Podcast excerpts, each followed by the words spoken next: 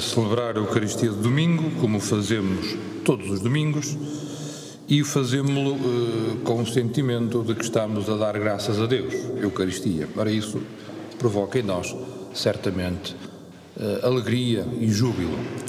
Mas fazemos-lo também com um travo agridoce, que é o facto de sabermos que hoje, ou a partir de hoje, melhor, a partir de ontem, da missa vespertina, as nossas comunidades paroquiais e outras comunidades deixam de ter missa aberta ao público, o que faz com que muitos dos nossos irmãos na fé se vejam privados da celebração da Eucaristia, o que não deixa de ser complicado e para a nossa vida de fé algo traumatizante, traumatizante. Por isso, estamos tristes, não só porque as pessoas assistidas aqui na Casa de Saúde hoje também não participam na Eucaristia, mas porque todos nós, como Igreja, estamos neste momento de, digamos assim, de dor, de, de sofrimento, como todo o mundo, graças ao pandemónio do Covid-19. E no meio deste, deste, deste contexto, deste contexto, somos convidados a celebrar o domingo da Palavra de Deus. E em bom rigor, eu atrevo-me a dizer que foi providencial foi providencial.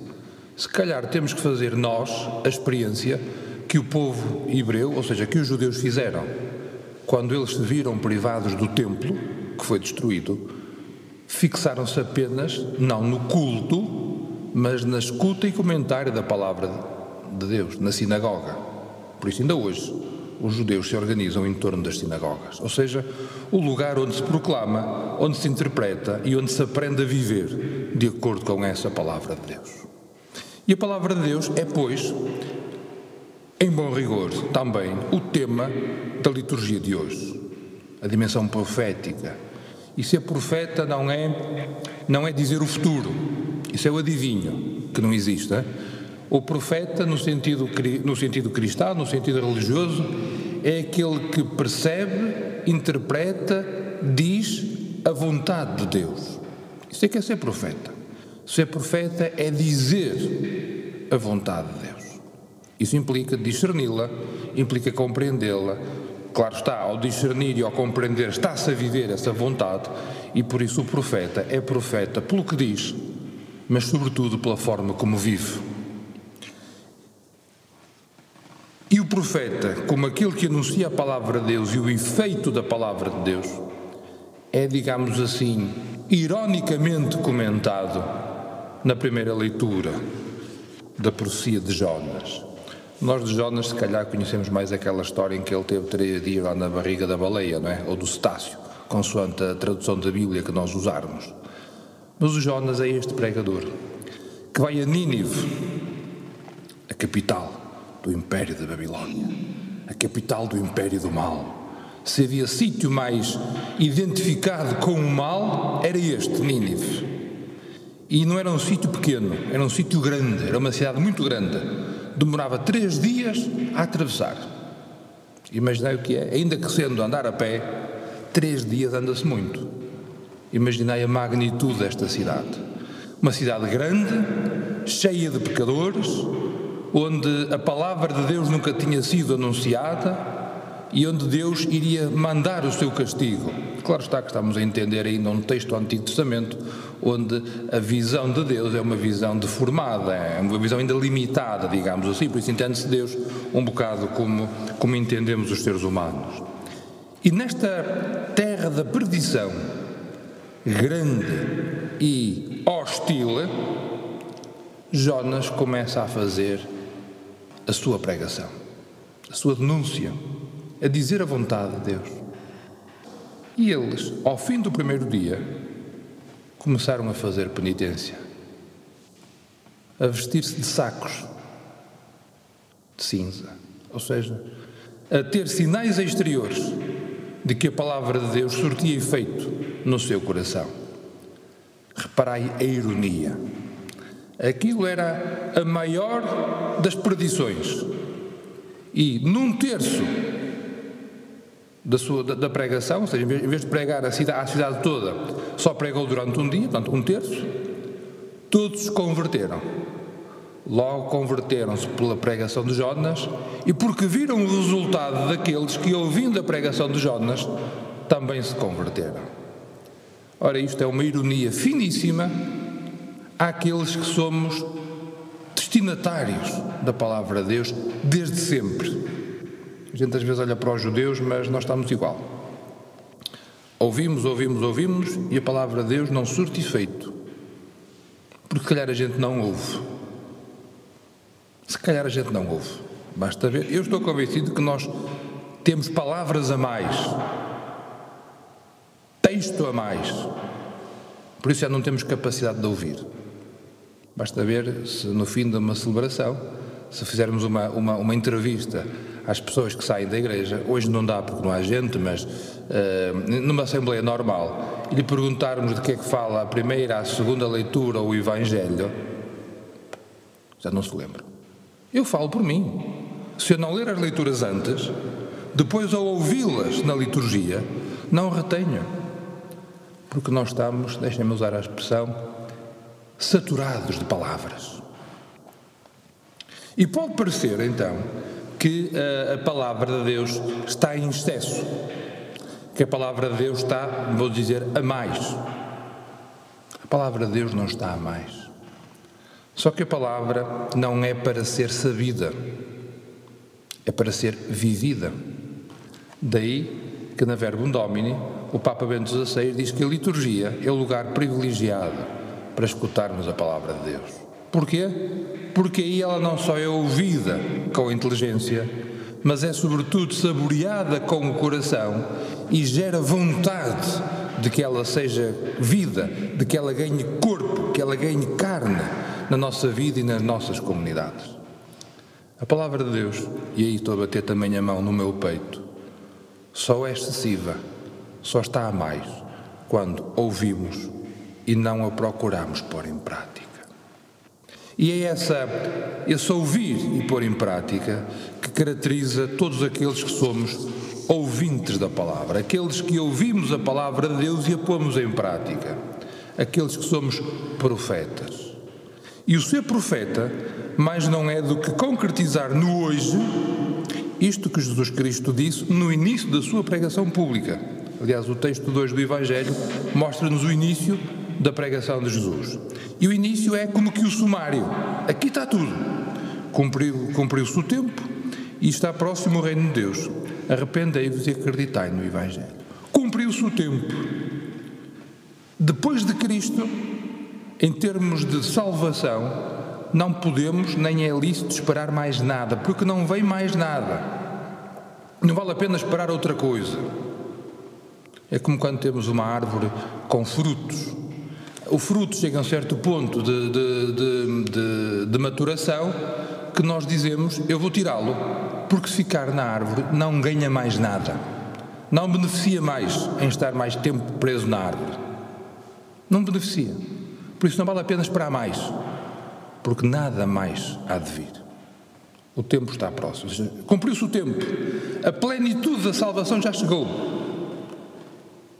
Ah, por isso, então, é que o São Paulo, na segunda leitura, estava, estava com esta ansiedade.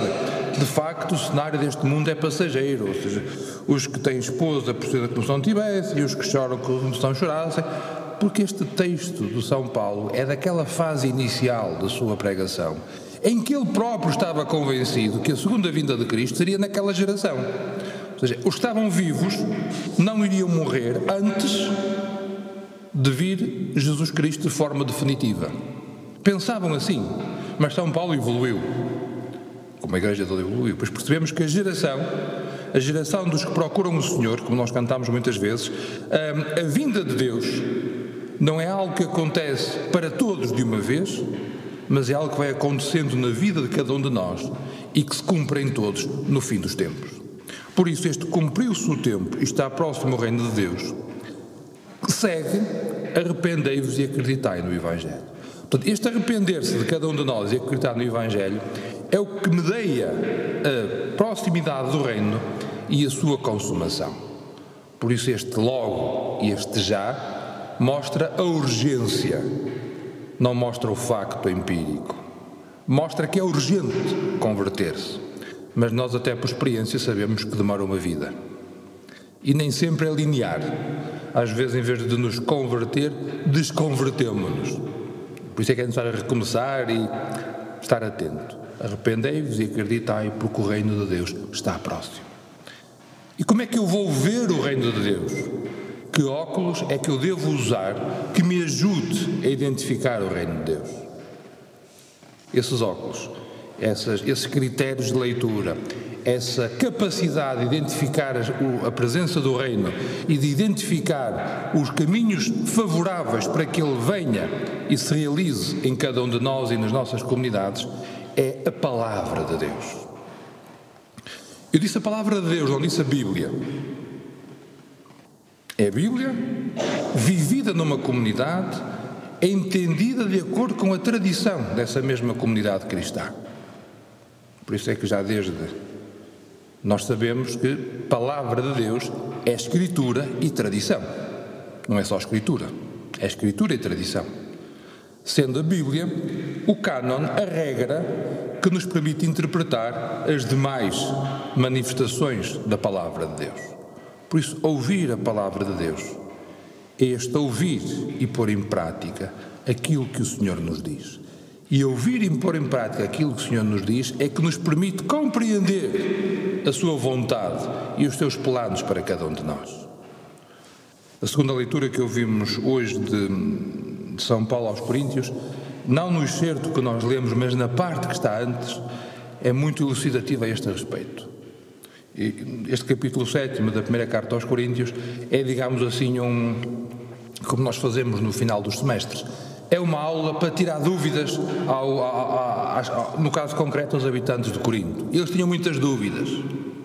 E uma das dúvidas que lá havia, até pela, pelo ambiente cultural em que eles viviam, que é muito próximo ao de hoje, era o valor do matrimónio, o valor da relação entre homens e mulheres.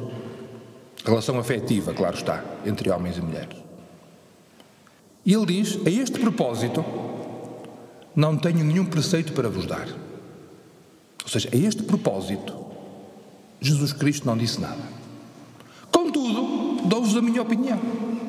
Portanto, é a opinião de Paulo. O que é que quer dizer com isto? Há muitas coisas da nossa vida sobre as quais Jesus Cristo não disse uma palavra. Estamos numa casa de saúde, onde temos uma grande preocupação ética, o que é que Jesus Cristo disse? Escreveu? Não escreveu nada. O que é que ele disse sobre bioética?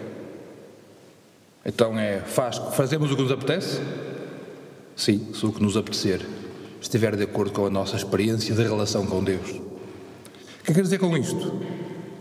A revelação que Deus faz à humanidade precisa que a comunidade dos crentes a viva, a saboreie a relacione com os factos concretos do dia a dia para que ela possa mostrar o sentido profundo dos acontecimentos. E aqui é que nós entramos, nós cristãos. Se nós cristãos não vivermos a palavra de Deus, aquilo que ela diz fica cristalizado num determinado momento da história, não se atualiza, não é vida, por isso não gera vida, por isso não cumpre a sua missão. Eu atrevo-me a dizer que nós, que nós precisamos de viver a palavra de Deus para que a palavra de Deus possa ser anunciada. Se calhar, e daí a importância do domingo da palavra, se calhar porque nós entendemos a palavra de nós, igreja, entendemos a palavra de Deus apenas como um conjunto de verdades que há que saber, esse conjunto de verdades cristaliza e, em vez de ser doutrina, é ideologia. Em vez de ser vida, é prisão. E por isso, em vez de ser uma palavra que anuncia a boa nova da salvação, é uma palavra que escraviza, que amesquinha, que desumaniza. Por isso, e bem, muitas pessoas não se interessam por Jesus Cristo. Ao passo que, se nós olharmos a palavra de Deus como aquele fermento que permite planificar a nossa vida, que permite compreender a nossa experiência e a nossa existência, que permite, no meio das maiores calamidades, manter um sinal de esperança e um sinal de alegria, mesmo quando tudo à nossa volta nos fala de dor e de sofrimento, então essa palavra é viva e eficaz. É viva porque nos gera vida e é eficaz porque consegue efetivamente ser transportadora de uma boa nova de salvação. Às vezes podemos parecer um bocado malucos quando dizemos isto, mas ainda ouvíamos ontem ou antes de ontem que os familiares de Jesus Cristo iam buscá-lo porque ele andava assim um bocado fora de si.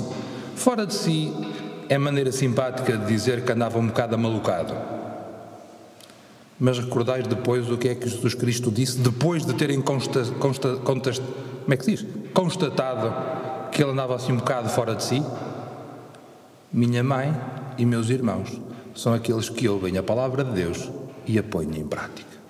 Por isso, ser irmão e irmã de Jesus Cristo é ouvir a Sua palavra e pô-la em prática.